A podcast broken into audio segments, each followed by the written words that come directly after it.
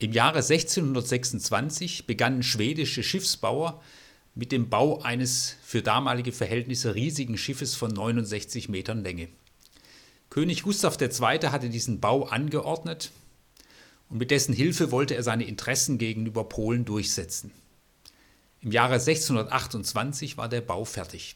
Die Feuerkraft war so stark wie die der gesamten polnischen Flotte. Am 10. August 1628 wurde die Vasa zu Wasser gelassen. Die Zuschauer waren in Scharen gekommen, Salut wurde geschossen und vier Segel gesetzt, ein stattlicher Anblick. Nach circa 1000 Metern kam eine Brise auf. Das Schiff neigte sich zur Seite, kippte und ging unter. Mehrere Seeleute fanden den Tod. Im Jahre 1961 wurde die Vasa gehoben. Um sie herum wurde in Stockholm ein Museum gebaut.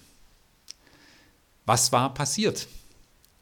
Nachdem er erfahren hatte, dass auch der Feind ein ähnlich großes Schiff baue, ließ der König auf dem oberen Deck weitere Kanonen anbringen. Die Vasa hatte zu wenig Tiefgang, zu wenig Schwerpunkt und Mittelpunkt. So viel Einsatz, Geld und Kraft umsonst. Diese Geschichte der Vasa stellt mich vor eine grundsätzliche Lebensfrage. Hat mein Leben, auf das ja gehörig viel draufgepackt ist, den nötigen Tiefgang, die Mitte, den nötigen Schwerpunkt? Das ist eine Frage jeden Lebensalters. Aber sie stellt sich oft in der Lebensmitte, in der ich mich jetzt befinde, nochmals neu ein paar Stimmen von Forschern und Wissenschaftlern dazu. Forschern bezeichnen diese Lebensspanne so ab 40 plus als eine Art zweite Pubertät, die durch viele offene Fragen, durch Neuorientierung und neue Perspektiven gekennzeichnet ist.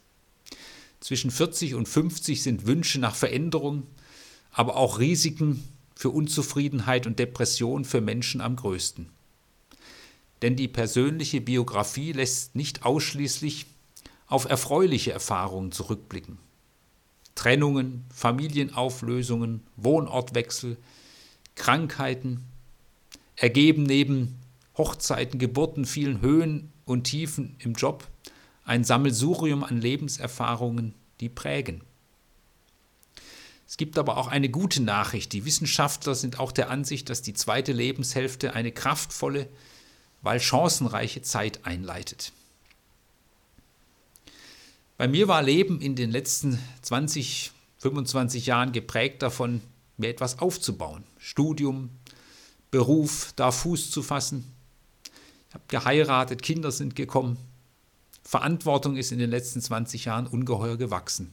Immer neue Aufgaben kamen dazu und ich habe gemerkt, ich bekomme auch was hin. Ich bin in Anforderungen gewachsen so empfinde ich die Zeit als etwas ambivalent. Zum einen ist es schöne Zeit, es ist körperliche Kraft da. Einzelne Kinder sind noch eine Weile zu Hause, das ist schön, beruflich geht es gut. Ich merke allerdings auch, dass ungeheuer viel auf das Leben draufgepackt ist. Und es stellen sich mir Fragen, die sich vor 10 Jahren, 15 Jahren noch nicht so gestellt haben. Schaffe ich es in der Erziehung meiner Kinder, jetzt auch wenn sie älter sind, auch dann die nötige Beziehung zu leben? Wird die Kraft in den nächsten Jahren erhalten bleiben? Der Traum einer Karriere als Bundesliga-Profi ist jedenfalls definitiv vorbei. Einige Bekannte haben schon Krebsoperationen hinter sich. Habe ich die Kraft, mich auf die ständigen Neuerungen in dieser Welt einzustellen? Was wird bei meinen Eltern kommen? Die gerade noch einigermaßen, aber eben auch nur einigermaßen gesund sind. Wie geht es beruflich weiter? Und auch eine wichtige Frage, habe ich eigentlich gute, intensive Freundschaften? Freunde, Freundinnen sind oft weit verstreut, haben auch ein volles Leben. Habe ich wirklich Freunde, nicht nur Kumpels, Arbeitskollegen, Bekannte? Eine Frage, die sich mir auch besonders als Mann stellt. Und was möchte ich noch an Spannendem draufpacken im Leben? Was reizt mich? Was fordert mich heraus?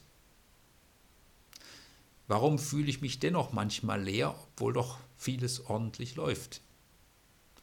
Und vielleicht ist manche Müdigkeit im Leben nicht nur eine Folge von mangelndem Schlaf, sondern auch von einer leeren Seele.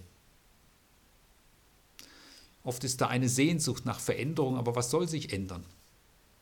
Und das Ändern soll ja auch kein Davonlaufen sein. Im Laufe der Jahre haben sich viele ein ganz ordentliches Lebensschiff aufgebaut. Und das ist ja auch toll. Dahinter stecken ein großes Engagement, eine große Lebensleistung. Manche Schwierigkeiten wurden in guter Weise gestaltet. Und es tut auch gut, mal zu sagen, gut gemacht. Und doch möchte ich das Problem der Vasa nicht aus dem Blick verlieren. Oben wurde immer mehr draufgepackt, noch ein Schmuck, Schmuckstück, noch eine Kanone, mehr und mehr, und das sah natürlich beeindruckend aus, aber es fehlte am nötigen Tiefgang. Als dann eine Brise aufkam, kippte das Ganze um. Warum gibt es in unserer heutigen Zeit unglaublich viel Wissen, Intelligenz, Aktivität, aber manchmal habe ich den Eindruck, es gibt wenig Weisheit. Es gibt nicht so viele Menschen, die uns faszinieren und von denen wir sagen würden, der oder die, die hat was, der ist weise, die ist weise. Von dem oder von der würde ich gerne lernen, wie man ein Leben führt. Unsere Kultur hat auch ein gewisses Problem damit, alt zu werden. Andere Kulturen schätzen das Alter und die Weisheit des Alters viel höher. Wir verbringen sehr viel Zeit damit, uns und anderen zu beweisen, wie jugendlich wir doch sind. Manchmal geht das auf Kosten der Lebenstiefe. Die Bibel fordert uns an verschiedenen Stellen auf, unser Leben sehr bewusst zu gestalten. Achte auf dein Leben. Passt euch nicht dieser Welt an, lasst euch nicht mittreiben. Nicht angepasste, sondern sehr bewusst lebende, sehr bewusst entscheidende sind, im, sind in Gottes Sinn. Es braucht ein bewusstes Bauen und Gestalten. Leben ist ungeheuer offen und komplex. Es gibt so viele Möglichkeiten. Wir müssen da sehr bewusst mit umgehen. Und ich will da von Jesus lernen, der mich, für mich auch ein weiser Mensch ist. Ich möchte da von Jesus lernen, der ja nur drei Jahre aktiv war, aber bis heute Menschen bewegt. Und ich möchte auf eine kleine Begebenheit blicken. Jesus kam in die Stadt Kapernaum. Inzwischen hatte er schon einen gewissen Bekanntheitsgrad. Viele Leute strömen herbei. Sie wollen ihn hören. Sie bringen Kranke und bitten um Heilung. Jesus ist den ganzen Tag voll beschäftigt. Ein betriebsamer, ein erschöpfender Tag. Am Abend ist Jesus richtig K.O. Also ein Tag, wie wir ihn auch immer wieder, manche auch ständig erleben. Und Jesus, die Jünger, Jüngerinnen legen sich schlafen und am nächsten Tag am nächsten Morgen schlafen die Jünger aus. Es ist ja auch ihr gutes Recht nach einem anstrengenden Tag. Von Jesus aber heißt es, am Morgen noch vor Tage stand er auf, ging an eine einsame Stätte und betete dort. Sehr früh steht Jesus auf, nimmt sich Zeit, geht an einen Ort, wo er Ruhe hat und betet. Jesus nimmt sich bewusst Distanz von aller Betriebsamkeit. Er war leer. Der Tag vor hat ihn ausgelaugt. Aber Jesus weiß, wie er in dieser Situation Leben gestalten will, damit es nicht um, umkippt wie die Vasa. In all dem vielen sucht er bewusst Distanz und er sucht bewusst die Nähe zu Gott, seinem Vater.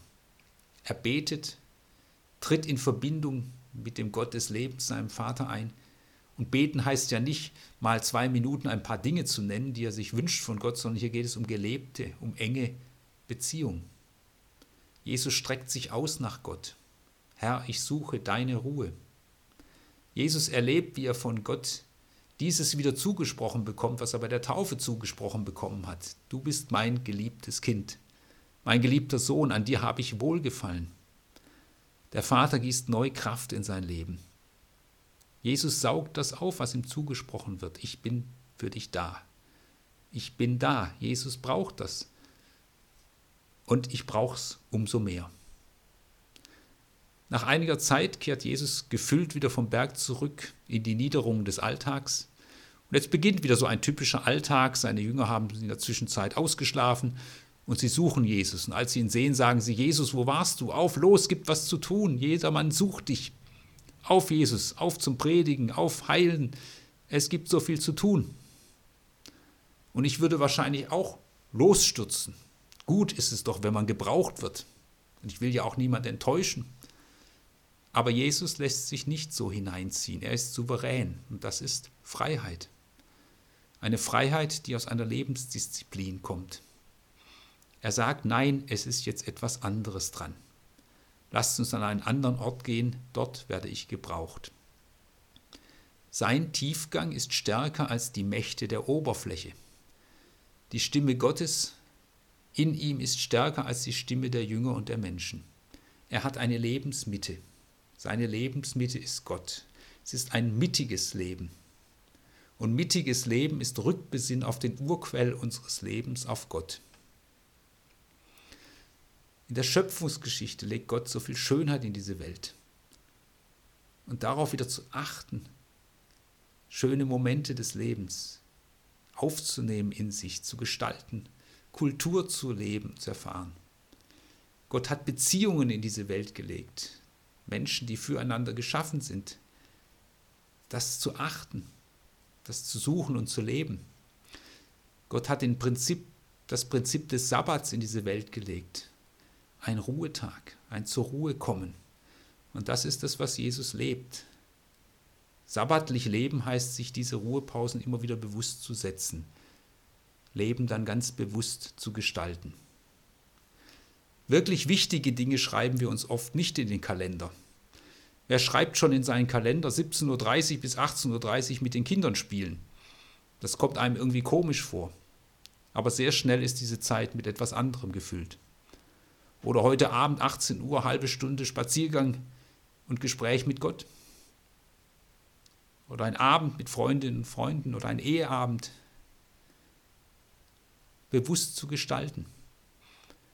Die christliche Sicht vom Leben ist nicht die des Aufstiegs und Abstiegs von einem Berg. Also es geht aufwärts und ab der Lebensmitte kommt dann der Abstieg. Die christliche Sicht ist die zweite Hälfte des Lebens, kann die noch bessere Hälfte sein, wenn wir an unserem Leben bauen und ihm Tiefgang schenken.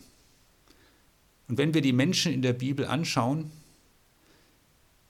bei vielen Menschen machen diese ihre tiefsten Erfahrungen mit Gott erst jenseits der 40. Ein Lebensmitteforscher hat mal gesagt, am Kristallisationspunkt Lebensmitte ist die Zeit gekommen, in der wir uns neue Bedeutungsgehalte für das täglich zu Lebende erarbeiten und unserem Zielstreben eine neue Richtung geben sollten. Es geht also um eine neue Identität. Das ist aber eine neue Identität, die ich mir dann irgendwie erarbeiten muss. In der Bibel heißt es anders. Ist jemand in Jesus Christus, so ist er eine neue Schöpfung. Ich habe meine Identität in Jesus Christus. Sie ist mir geschenkt. Sie geht nicht verloren. Und das hilft, aus einer Ruhe heraus Leben zu gestalten und dem Leben Tiefe zu geben.